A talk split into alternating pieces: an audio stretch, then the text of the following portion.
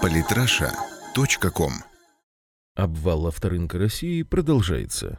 Техномат.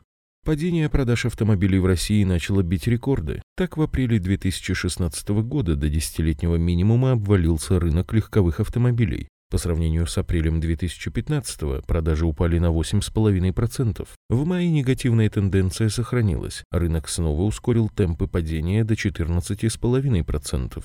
В результате Россия вылетела из пятерки европейских лидеров авторынка, пропустив вперед Испанию. Первое место по продажам в Европе заняла Германия с ростом почти в 12% и 286 931 реализованным автомобилем. Второе – Великобритания, плюс 2,5% и 203 585 машин.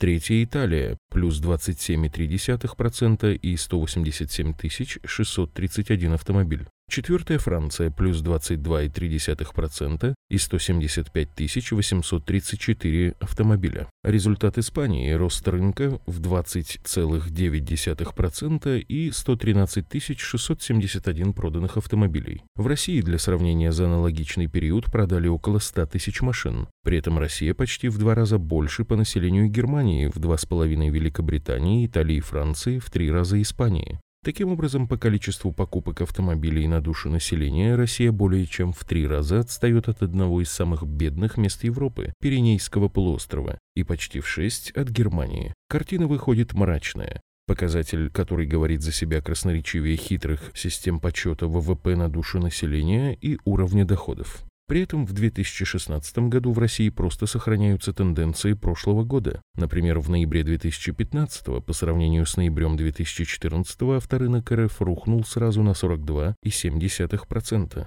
Такой катастрофы даже не смогли предсказать эксперты. При этом, что поразительно, в люксовом сегменте наблюдается картина, строго противоположная общей по рынку. В первом квартале 2016 года продажи авто класса luxury в России выросли на 25%.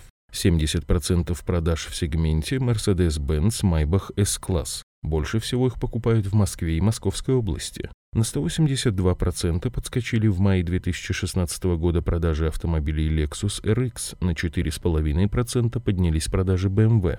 Выводы из таких тенденций можно сделать однозначные. Дела у российских богачей, предпочитающих Майбахи, Лексусы и Бэхи, обстоят неплохо. А вот у среднего класса и широких народных масс наблюдается настоящая экономическая катастрофа. Картина продажи автомобилей наглядно демонстрирует чудовищную пропасть между доходами элиты и народа, которая с бешеной скоростью расширяется по мере того, как крошечное число богатых становится еще богаче, а огромное количество бедных превращается в нищих.